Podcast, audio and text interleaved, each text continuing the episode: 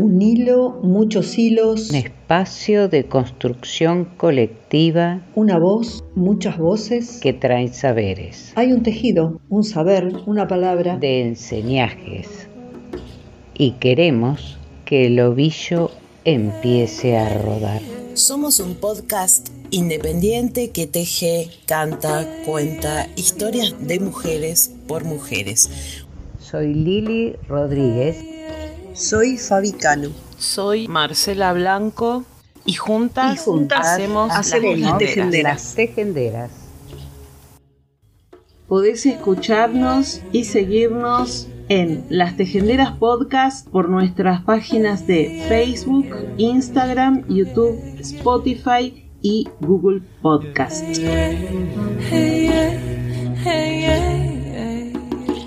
Ahora que están todos durmiendo después de los brindis, los cohetes, mi barrio es ruidoso. La cumbia que ya acabó, aprovecho y grabo. Bienvenidos a esta edición especial de Año Nuevo, en donde me pongo memoriosa y donde siempre hay cosas nuevas también para contar. Acá va.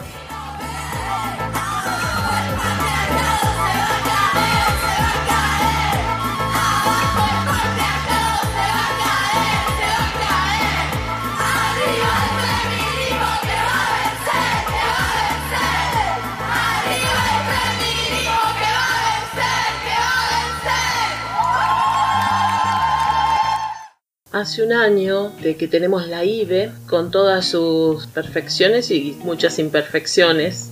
Quería recordar en las voces de mis compañeras ¿no? Eh, lo que pensábamos en ese, en ese momento, el año de la sanción de la ley.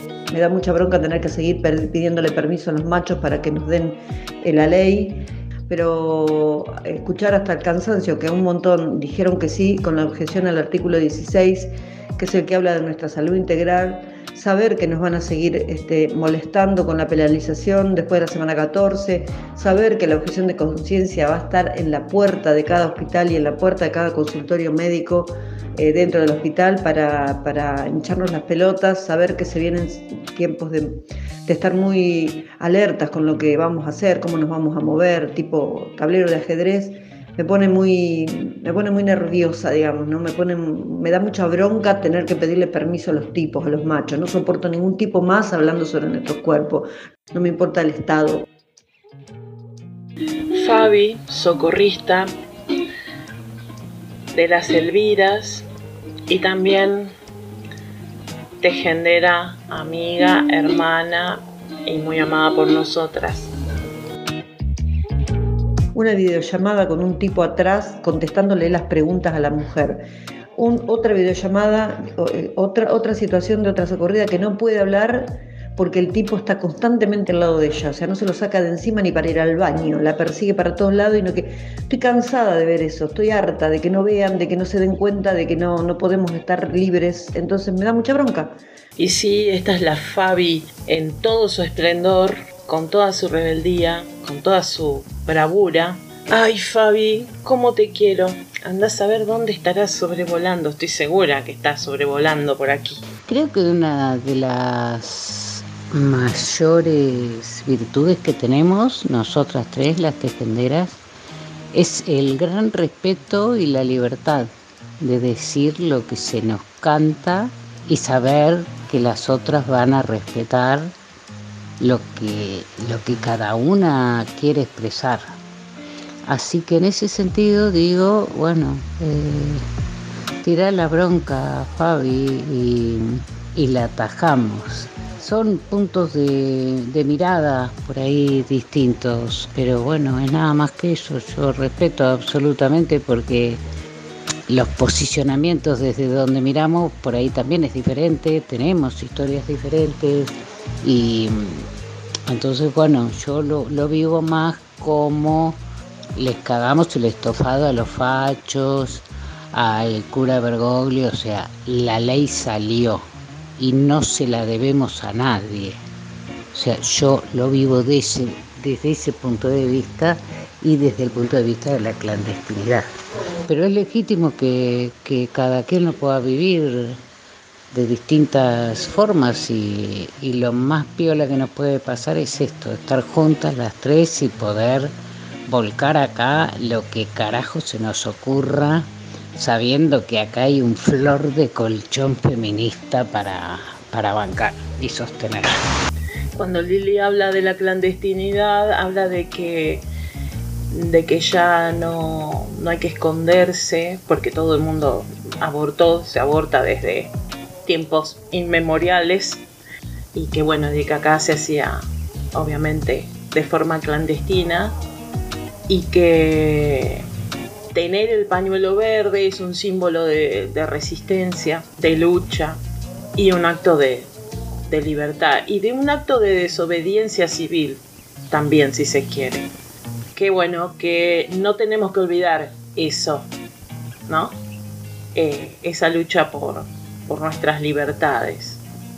Y sí coincido con Fabi, ahora en la distancia, de que, de que sí, de que nos falta mucho para ser totalmente libres, ¿no? Para conseguir ese ideal en nuestros corazones.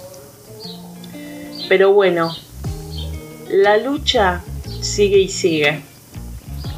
Este podcast nació de la frustración del encierro, en donde pudimos salir a ponerle voz y grito y bronca a lo que sentíamos y humor este, como feministas.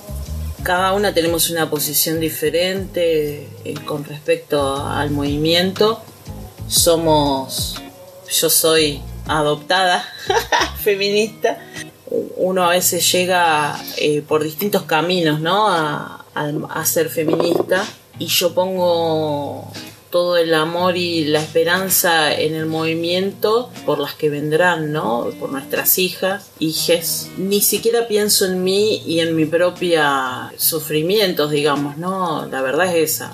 O, mis propias experiencias donde el, donde el machismo te pasa por arriba muchas veces sin darte cuenta. Por otro lado, agradezco infinitamente al universo haberme encontrado con, con estas dos mujeres que son geniales, unas maestras para mí por todo lo que saben y yo siento mucho agradecimiento. Sí, bueno, la ley nos da una herramienta para seguir luchando, porque para mí la lucha sigue y sigue y nos trasciende. O sea, yo veo así como en macro, ya les digo, es tal vez sea incompleta la ley y todo. Somos pocos los países en Latinoamérica que ahora tenemos la ley de aborto y, y todavía hay que seguir construyendo feminismo en toda Latinoamérica, ¿no? Y en el mundo. Y eso hay que destacarlo y que a pesar de todo y de todes, este, eh, bueno, tenemos esta herramienta eh, para seguir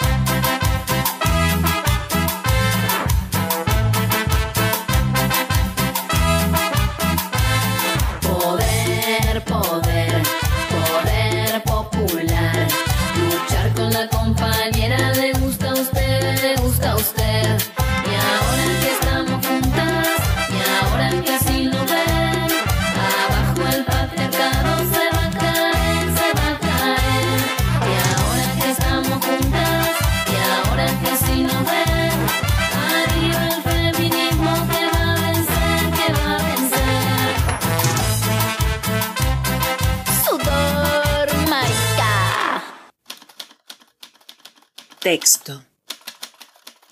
Del latín textus, tejido. Vení, hilate, entramate, entrelazate, trenzate, urdite, con otras, con nosotras, con todas. Sisa. ¿Cuándo me pienso en soledad? ¿Por qué insistir en la apertura? ¿Por qué soltar el término encapsulado, manoseado?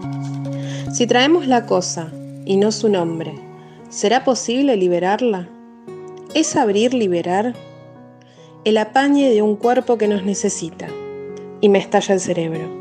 Para eso, insistir, porque cuando consigo aproximarme torpemente, inacabada, tímida, pero aproximarme, cuando lo logro, ya no puedo ser quien era, porque es ahí que me invade la potencia, la de ser quien nunca imaginé ser, y descubro que es recíproco. La herida como punto de contacto, la potencia en que eso no lo define.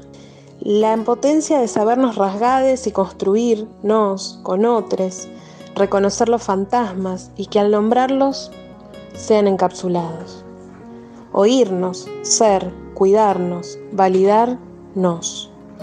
Aprendí con el viento a colarme en los rincones, a ocupar los espacios, a esconderme en las curvas, a ser entera en mi intensidad, aunque eso le huele el sombrero a algún caminante. Un niño se ríe y me enseña que aprender las letras puede no significar lo que yo creo. Y con eso me recuerda que soy con otros, pero compostando mis propias historias aleja.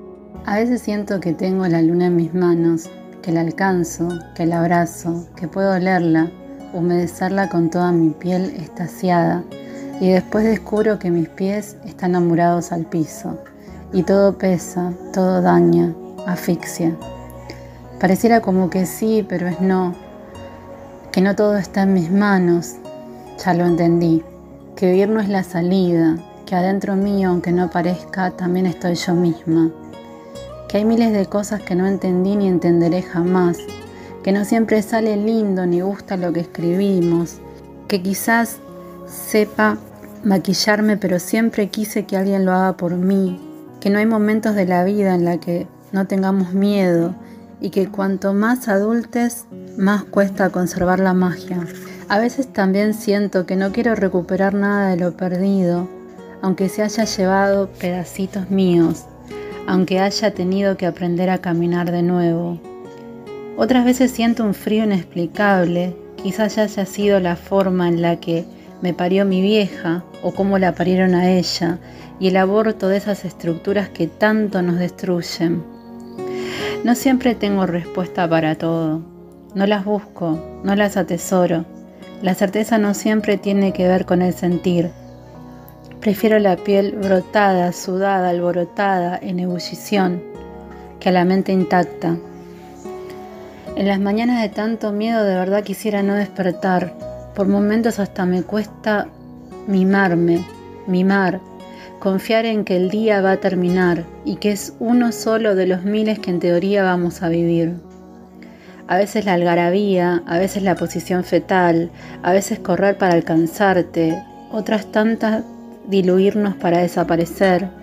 Y el cuerpo, el cuerpo que siente necesidad de surcir para que deje de drenar tanta experiencia sin vivir, tanta interrupción de placer, tanta negación, de introyectarme el deseo intenso, entero, desnudo, descalzo, rebalsado y esa urgente necesidad de aprender a dármelo todo sin permisos y exigencias. Paseando entre mis recovecos, hurgando en mis profundidades, hasta que no me quede nada por decirme, pero nada. O lo escribo, o lo grito, o lo vomito. Cierro los ojos, entreabro los labios, respiro a mi ritmo, percibo todo mi territorio e intento huir de la realidad de afuera que no para de girar.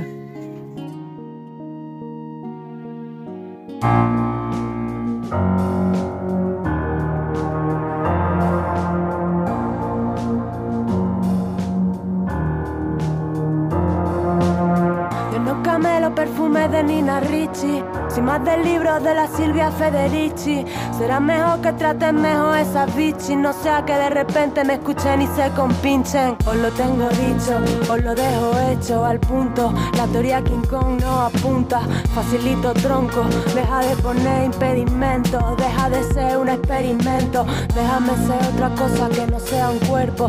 Deja de follarme con los ojos ya de paso. Cuando paso por la calle sola en todo momento. Porque me cago en todo. Yo, en pleno siglo XXI, que tenga que venir la Ana, rebatía Freud. La tradición es larga desde Nietzsche hasta un amuno de Aristóteles a Darwin, desde Franco hasta Rajoy. De aquellos barros, estos lodos, sé por dónde voy, que las cosas no han cambiado demasiado a día de hoy. Ya, haciéndome X-Train, alojar candy, modus operandi, rayados, estampados, rollo funky. Eres la puerta del demonio. Que quebró el sello de aquel árbol prohibido. Eres la primera defensora de la ley divina. Eres la que convenció a aquel a quien el diablo no fue suficiente para atacar. Así de fácil destruirse la imagen de Dios del hombre a causa de tu deserción, mujer. Que venga Dios y lo vea como que hace la máquina ardió en la hoguera contra brujas durante la Inquisición. Vale, que monten sus ministros festivales feministas contra la segregación, alimentando el tópico con discriminación positiva que es mentira, no es ninguna solución. Yo hago lo que quiero bajo el niño, no andes sola, mujer en toda regla, poetiza con mayúsculas. Pero para variar la, el día, este, igual hace poco se suicidó Paula Martínez, así que empezamos el año así. Del muro de Leonor Díaz. Paula Martínez tenía 23 años y hace cinco años denunció haber sido violada en Manada. En diciembre del 2016 fue a la fiesta de cumpleaños de una amiga. A las pocas horas la drogaron, la secuestraron y la violaron. Fue trasladada contra su voluntad hacia otro domicilio donde al menos siete sujetos abusaron sexualmente de ella. Con el paso de los días se logró identificar a los autores del hecho vecinos de la víctima. Todos vivían en el mismo barrio que la víctima.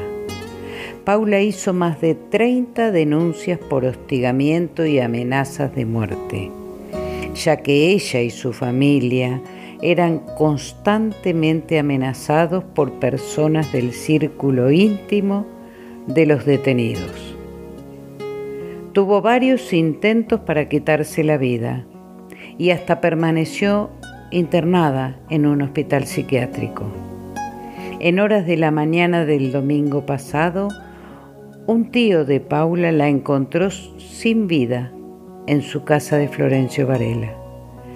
El juicio contra los detenidos está programado para marzo del 2022. Seis años después, los violadores iban a enfrentar un juicio. Seis años en los que ella y su familia tuvieron que soportar el hostigamiento y las amenazas. Paula no lo soportó más. Otra vida más que se lleva la justicia patriarcal. Zuleika Esnal, autora de Estoy acá, Mujeres sobrevivientes, de Bitácora de un grito y otros libros más. Es actriz, dramaturga y escritora. Hace cinco años y siete meses escribí la historia de Paula Martínez, que hoy es noticia porque se suicidó. Paula Martínez fue violada en Manada el 10 de diciembre de 2016. Yo voy a dejar escrita su historia en mi muro para que por favor en memoria de esta piba, yo sé que es repugnante, yo vomité muchísimo escribiendo la historia de esta piba, muchísimo. Pero se lo debemos Esta piba, según los medios y según muchísimas personas, se suicidó. Yo digo que terminaron de matarla. Yo digo que son infinidad de pibas que se terminan quitando una vida que no pueden seguir viviendo porque las vuelve a violar la justicia, porque las vuelve a violar la policía, porque las vuelve a violar el violador. En el caso de Paula vivían enfrente de la casa. En mayo del 2017 escribí esta historia. No nos dieron pelota. Está en un libro. A nadie le importa. Hoy está muerta. Y una cosa es verlo por las noticias y decir qué barbaridad. Y otra cosa es saber que una piba a la que le tocaste el pelo, a la que le escuchaste la voz, a la que te pidió por favor ayúdame, hace algo, se termina suicidando. Se termina colgando en un ventilador. O no sé de dónde mierda la encontró el tío. Colgando. Se cansó de pedir justicia. se cansó de avisar que la iban a terminar asesinando. Se cansó de vivir porque no es vida. No es vida que te violen en el 2016 y la fecha del juicio sea para el 2022.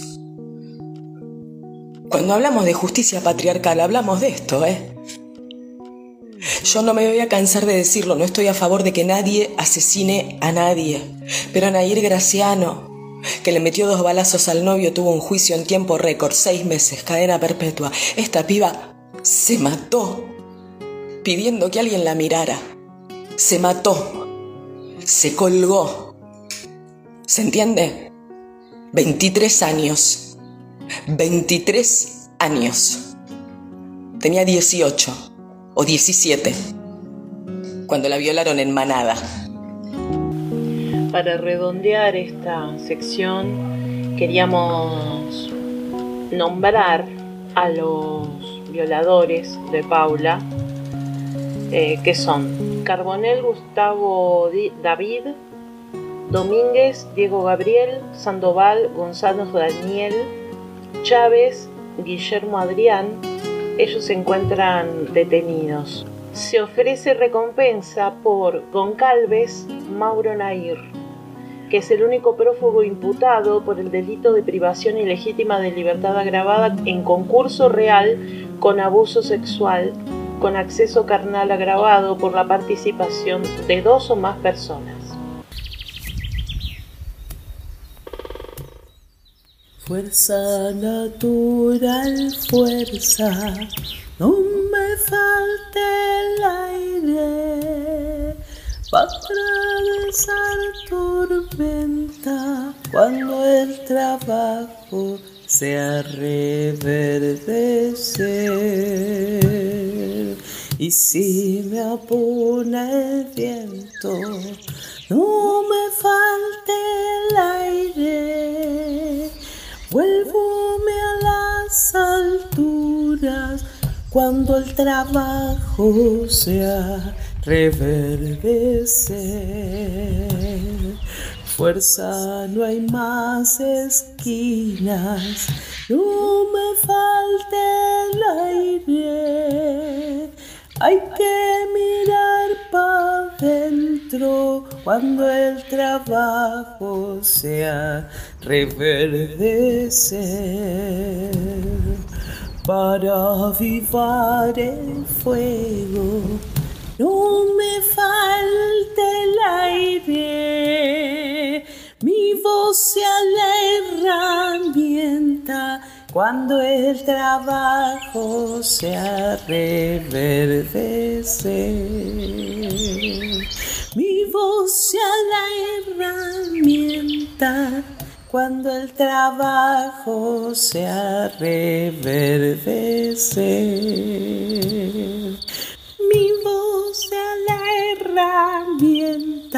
Cuando el trabajo sea reverdecer.